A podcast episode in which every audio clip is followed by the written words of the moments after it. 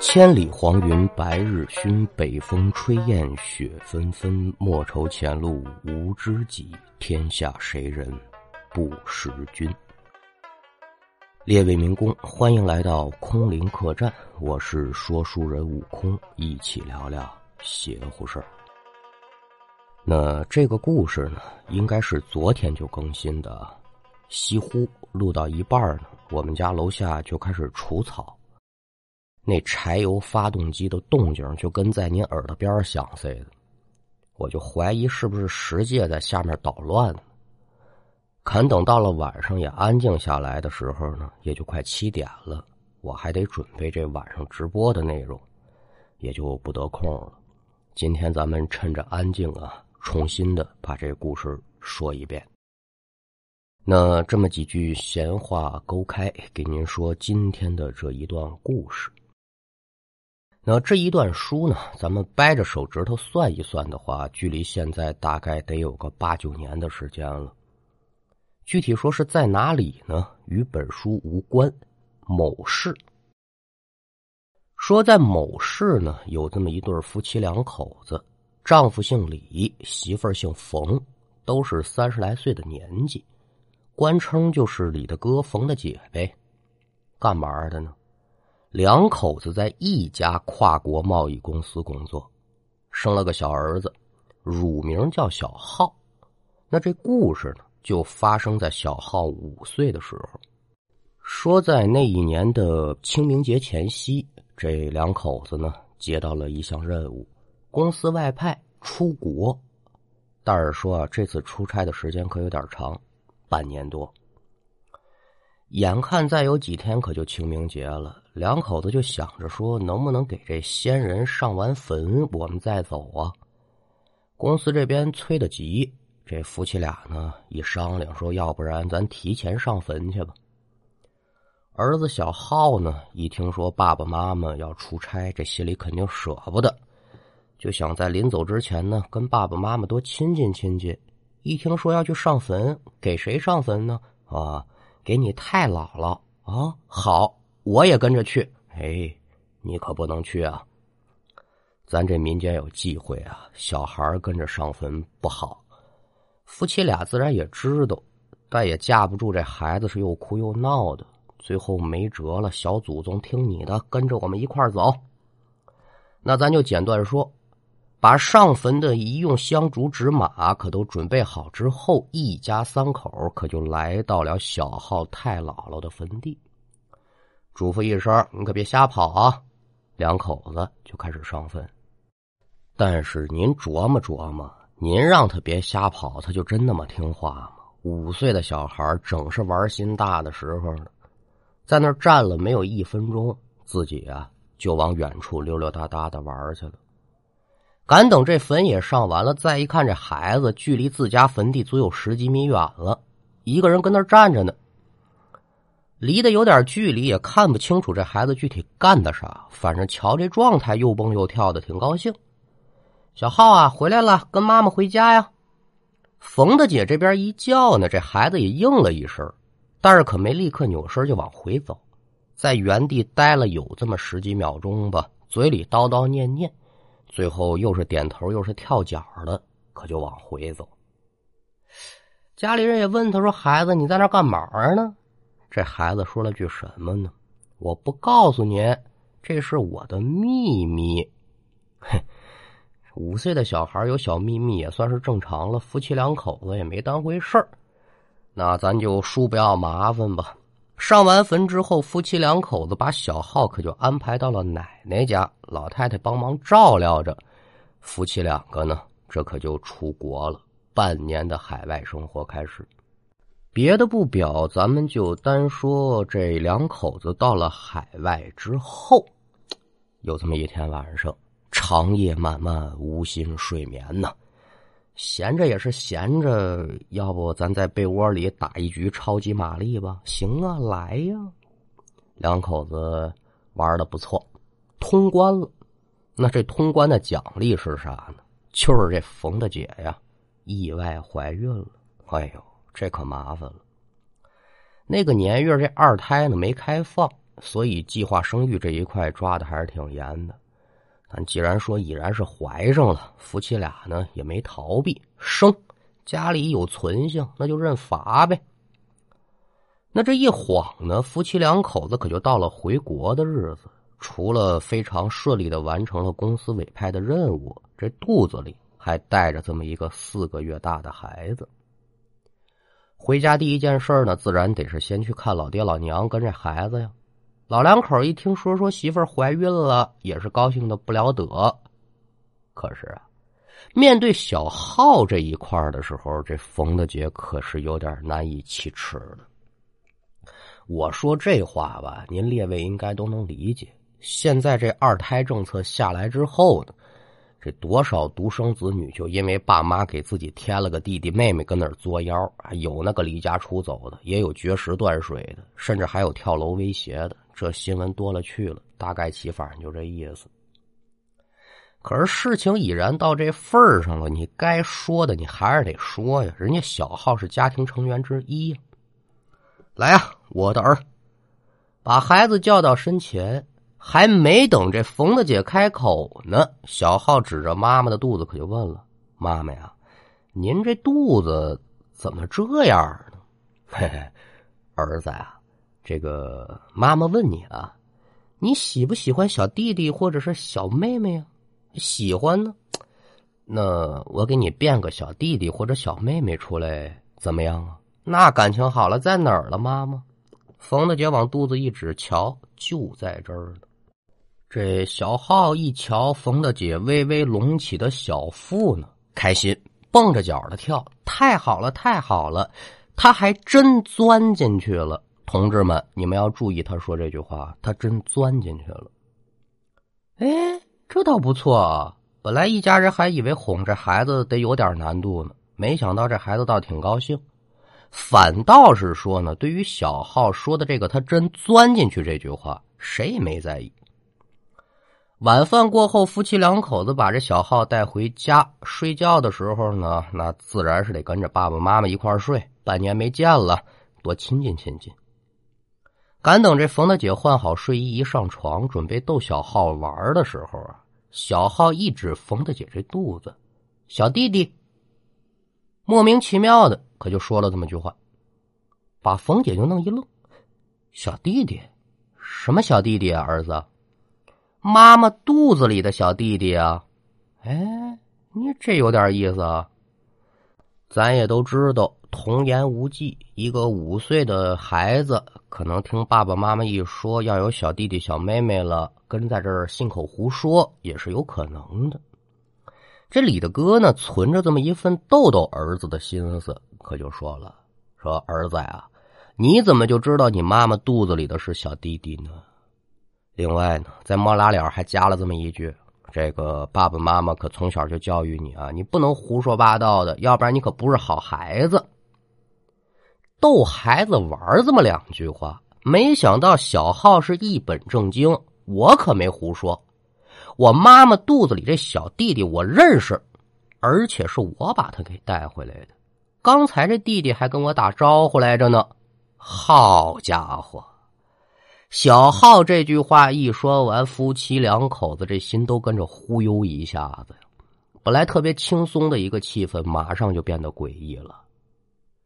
得过了好长的时间，这冯大姐呢才小声的问：“浩啊，你这是从哪儿把他给带回来的呀？”“嗯，这个我可不能告诉你们，我答应小弟弟不能说。”这话说完之后呢，这孩子自己下床回自己那小卧室去了。夫妻两口子再怎么问，这孩子不识茬儿。那小浩是睡了，夫妻两口子还睡得着睡不着啊？越琢磨越害怕呀，连忙就给这孩子奶奶打电话。电话里呢，李大哥把这事情原原本本给说了一遍。老太太就先埋怨呗：“你们俩有溜没溜啊？上坟带着孩子，谁教给你们的呢？这孩子可能是遇上脏东西了。哎呀，别着急了，明天呢，先找个先生瞧瞧，确定一下是不是这方面的原因吧。”那老娘都发话了，两个人就只有听的份儿了呗。一夜之中忐忑度过，第二天一早，一家三口再次来到了老太太家里头，把孩子暂时先交给爷爷照料着。老太太带着儿子儿媳妇儿，可就去到了他找到这个先生的家里头。还没等说话呢啊，这先生一看冯姐的肚子，脸上可就有点变颜变色的了。可能是避讳啊，或者是什么原因呢？这先生一摆了手。让冯大姐跟这老太太呢，就上门外等着去了，独单单留下李大哥一个人。所有人都退出去之后，这先生就对李大哥说：“我看你媳妇肚子里怀着孩子，有点不大正常啊。哦，这怎么不正常啊？有一丝黑气缭绕。”并且此子与你家并无缘分，那无缘而来必然是随时会走。今天你们来是为这孩子的事儿来的吧？一语中的呀，嘛都没说，人家都都给说完了，神人一般呢，赶紧点头。哟，先生您说太对了。紧接着就把清明节前如何带着孩子上坟，一直到昨天晚上孩子说这篇话，原原本本的就小给这先生。先生听罢之后，捋了捋自己的狗油胡，一咂嘴：“ 这事儿不好办呢。”哎呦，先生，您说怎么不好办啊？具体的呢，跟你说了你也不懂。但是啊，我问你个问题：你问你们家这孩子，他是不是什么都不说呀？哎呦，太对了，这就对了，一定是腹中之子啊！不让小浩说明真相，他也是担心你们知道这件事情之后会把这孩子打掉，他就功亏一篑了。怎么功亏一篑？他想干什么呀？这还用问吗？重生啊！啊，那那咋办呢？咋办呢？要不然就让你们家孩子把这事情的真相说出来，要不然呢就找到这孩子的骸骨，两个都可以。李大哥听完先生这一片话，可以说是五味杂陈。媳妇儿怀孕本来是件好事可是没想到孩子是这么个来历，从坟地带回来的。有心说给他处理掉，以绝后患，但是说这是条小生命啊，心中也舍不得。另外，先生也没说这孩子有什么可怕之处。你要不打吧，担心自己媳妇儿万一出点什么闪失，那个时候哭都找不着调那这李大哥可就犯了难了，怎么办呢？站在原地唉声叹气。先生呢，也是瞧出了他这么一份顾虑，就安慰他说：“你也用不着这么纠结。呃，实话告诉你说吧，这孩子呢，不是什么邪物，他跟正常的胎儿也没啥区别。”他只要能生下来，你们就放心养。那那您说他们跟我没有缘，这这这是为啥呀？哎呀，你就不用打听那么多了，你就知道这孩子呢，只是留恋人世间，也就是了。先生这片话一说完，李大哥呢心里多多少少有点底，那就祈祷着孩子顺利生产，日后健康成长。临出门之前呢，这先生就嘱咐李大哥说：“这事儿啊，你得保密。在这孩子没出生之前，小浩要是愿意说出缘由，你就赶紧来找我，提前想办法把这事解决了。他要是不说，你就假装啥都不知道。听明白没有？啊，那那我懂了，先生，您受累。”点头答应，离开屋中，跟在门外焦急等待的媳妇儿和老太太一见面，都问呐：“怎么回事啊？给说说呀。”那先生之前有过嘱咐啊，李大哥不敢说实话，就说：“嗯，这先生呢也没看出什么异样。那昨天晚上的事情呢，许是这孩子恶作剧。您瞧，这理由就多多少少有点牵强。可自打那之后呢，小浩可就再没提过关于他这小弟弟的事情了。”如往常一样，时间一久呢，他又不说了，一家人也就相信了，还真就有点有假为真的意思。那叔不要麻烦，十月怀胎，一朝分娩，很快冯大姐呢就把腹中这个胎儿产下了，母子平安。那咱抛开计划生育这一块就别提了，就单说这小孩生下来之后，果然如小浩所说的一样，是个小男孩，哪儿哪儿都好，唯独有这么一点差点意思，这孩子脑门上啊有一个拇指大小的一块胎记，而且这胎记的形状呢还十分的特别。您说这具体像个啥吧？看不出来。把儿子抱在怀中，这李大哥总算是松了口气儿啊！这几个月提拉着的心也就放下来了。先生说了，只要这孩子生下来，那就有办法保他的命。李大哥自然是不敢耽搁呀，赶紧把这孩子出生的消息就告诉了先生。这先生就让李大哥带着小浩呢上家里去找他去。爷俩到了先生家中，这先生呢慈眉善目，就问这小浩说：“孩子呀。”你小弟弟现在已经没事了，上坟那天你是怎么遇见你小弟弟的呀？你能告诉给我了吗？这次呢，小浩可没像之前一样闭口不谈，非常爽快。行，我告诉给你。那随着小浩这么一番的陈述，咱可就引出了这么一段倒笔书了。咱们得说到清明节那天吧，这小浩觉得无聊，一个人在坟地瞎转悠。转着转着呢，他就瞧见一个比自己小的小男孩都是小孩自然能玩到一块去啊。越玩越开心，直到这冯姐叫他回家，小浩和这小男孩得说是恋恋不舍。小男孩就问这小浩说：“哥哥呀，你能不能把我带你们家去啊？”小浩高兴啊，行啊，你跟我回家，但是我不想让你家人知道，你能不能替我保密？不然的话，你以后可就见不着我了。在这小浩的心里呢，一个玩得来的伴侣，那比家里这些玩具要珍贵的多。他自然是不可能失去这个玩伴啊！当场就保证，我绝对给你保守秘密，我不告诉别人。之后，这小浩就感觉一晃神再看面前这小男孩消失不见。正准备开口叫人，耳边这小男孩可就说话了：“说你只管走你的，我呀会一直跟着你的。”孩子他懂什么呀？就好奇呗。为什么只闻其声不见其人呢？这是跟我玩藏猫猫、捉迷藏是吗？他也没往别的地方想，因为他也确实是不懂。小男孩打这儿说，可就跟着小浩回家了。重新现身，可就告诉给小浩。说我呀得离开一段时间，过不了多久你就能重新看见我。等咱俩再见面的时候，咱就能一辈子在一块儿了。但是你记住啊，要是没经过我的同意，你不准跟任何人提起我。小浩还真得说是个小男子汉，一个唾沫一个钉儿。我说给你保守秘密，我准给你保守秘密。之后的半年时间当中，他对这小男孩的事情呢，一直是守口如瓶。直到李大哥夫妻两口子回国，小浩一眼就看见妈妈肚中这小孩了。哎呦，这不是跟我一块玩那孩子吗？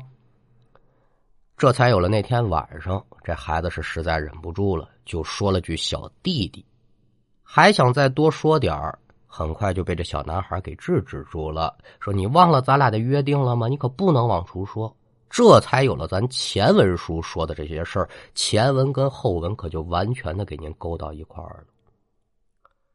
那也就在刚才，李大哥带着小浩来的时候，小浩又一次看见那小男孩小男孩就告诉小浩说：“哥哥，谢谢你，我这秘密呢，你不用再帮我保守了，你想怎么说都行。”听完小浩的一片讲述，先生是缓缓点头，就问。说孩子呀，你还记得那天在哪儿看到这小弟弟吗？嗯，记不太清楚了，反正就是去了太姥姥睡觉的那个地方，呃，就在那附近。既然说这孩子能到太姥姥的埋骨之地找到这个地方，那就事不宜迟了。在李大哥的带领之下，一行三人屡屡夯夯，可就来到了小号太姥姥的坟地。在小浩的回想之下，最终是找到那小孩出现的位置了。确定位置，先生就让李大哥呢拿把铲子往下挖。一直挖了多长时间？三个小时，挖出了一截腿骨。先生一看挖出东西了，就连忙下坑，用手轻轻的呢，可就把这个骨头旁边的泥巴都给清掉了。很快的，一具完整的孩童骨骼就被挖出来了。那没有错了，就是他了。李大哥就想着把这具骸骨给请出来，一旁的先生赶紧是伸手阻拦。为什么呢？因为这先生发现呢，在这具孩童尸骨的额头处呢，放着这么一个用玉雕刻成的物件拿起来仔细观瞧。是个玉蝉，而且这玉呢比较特殊，八白玉啊，这个八白玉呢是洁白无瑕的这么一个特质，可以化解一切污秽咒怨。现在虽然说不知道这孩子的尸体为什么被随意的丢弃在这儿，这玉又是怎么来的，但是啊，这应该就这孩子的造化了。赶紧把这孩子的骸骨跟这玉蝉妥善的安葬，就能解了现在出生的这条小生命的性命之忧了。这事情说到这儿呢，也就算是结束了。李大哥对这先生呢，千恩万谢自不用表。回到医院，当李大哥再次把自己这孩子抱起来，无意之间再一看孩子额头上这胎记，他是越看越熟悉。再一想，哎，这胎记的形状不就是那个玉蝉吗？好了。今天的故事就给您讲完了，感谢您的收听。接下来进入悟空，得不得？那首先呢，我们来解决一个技术性的问题啊。马帅问悟空：“我想问一下，为什么有的时候你的声音忽高忽低，手机音量开到最大，听着听着就突然变小了，过一会儿又正常了？这是我手机的问题吗？各位听友有这样的情况吗？”呃，这真的是一个纯纯的技术性问题啊。呃，声音呢是在一个固定的距离，在一个固定的话筒当中收录进去的。如果您在收听其他的节目的时候没有遇到这种情况，那可能就是我在录制的时候有哪一个环节出问题了。但是我这设备呢，我就光会说话，让我修呢，我还得再找人。那如果说是两期节目的这个总音量有出入的话呢，这个是有可能的，因为每期节目的增益幅度呢不是固定的。同一期的话，我目前用十届的手机和我自己的手机来听呢，都没有这种情况。那如果有相同问题的朋友呢，或者对音频设备比较在行的朋友们。您受累，帮忙指点一下，我正好呢也知道如何去改进或者是解决这个问题。再来看高尼茨说，今天这期莫拉了说的真好，我想把它剪辑下来发到自己的社交圈儿这个不侵权吧？呃，一直呢有朋友问，就是想把客栈的部分音频剪辑下来放到自己的那个圈里面。呃，都在询问版权的问题啊。呃，我一直呢通过私信也好，或者是评论回复的话呢，我觉得也真的是回复不过来。您只要是不用于盈利性的活动，剪辑节目部分的内容到任何的平台，这都是没有问题的。呃，在我个人看来呢，这就是您的一种娱乐方式，把它分享出去而已。您怎么高兴怎么来。这不同于前阵子啊，有这么一个事情，有某些同志，具体是谁呢？咱可就不能点着名道着姓的了，得给人家留脸。煞费苦心的呢，把这客栈的音频就都下载下来了。他独单单呢，把前面这一段给改掉了，就是口播的这一部分，我是谁谁谁，他把这部分给剪掉了，然后重新贴了一段。自己的那个口播内容，我是张三，我是李四，这大意就类似于说呢，这是我的原创作品，嗯，这种行为跟您说那个就完全不一样了，咱别聊什么侵权的问题，就这样干，他就不磊落。行端履正，老爷们儿嘛，浑身上下您甭管走到哪儿，让人敲起来得当当的响，那才叫顶天立地的男子汉呢。干这个事儿，嗯，丢人。再来看树孝恩说说悟空，你知道吗？你讲的故事，我挑选了几篇译成了英文给我的英国老板听。呃，老板听后赞不绝口，直呼 “very good”。好好讲，你不是一个人在战斗，你是为了弘扬中华文化而努力，可了不得了啊！感谢您的收听，并且一边听故事呢，还得一边做这个同传的工作啊，不容易。客栈的内容翻译成英文，列位民工，这咋翻译呢？Hello everybody，欢迎来到空灵客栈呢。Welcome to 空灵客栈，一起聊聊邪乎事儿。这这好像不对啊！您原谅学徒，我这外文的水平太有限了。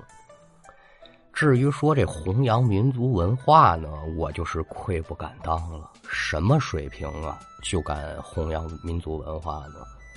真正在做这件事情的是那些说的又好、功力又深厚的先生们。学徒，我这路还长着呢。我现在对自己的要求就是。不说错，少说错的前提之下，尽我所能说的好一点，我就挺知足了。至于您说到的什么呃，有什么功底啊、功力啊、技巧啊，这个在学徒我身上谈不到啊。承蒙您列位的包容啊，也承蒙您列位的捧场。那与此同时呢，也非常感谢给客栈一周年送来祝福的朋友们。咱这客栈呢，一晃。就一年了，新的一年咱也是新的开始。悟空和十戒呢，日后也是规规矩矩的做人，踏踏实实的来做咱们的这一份义，给您呢保全了。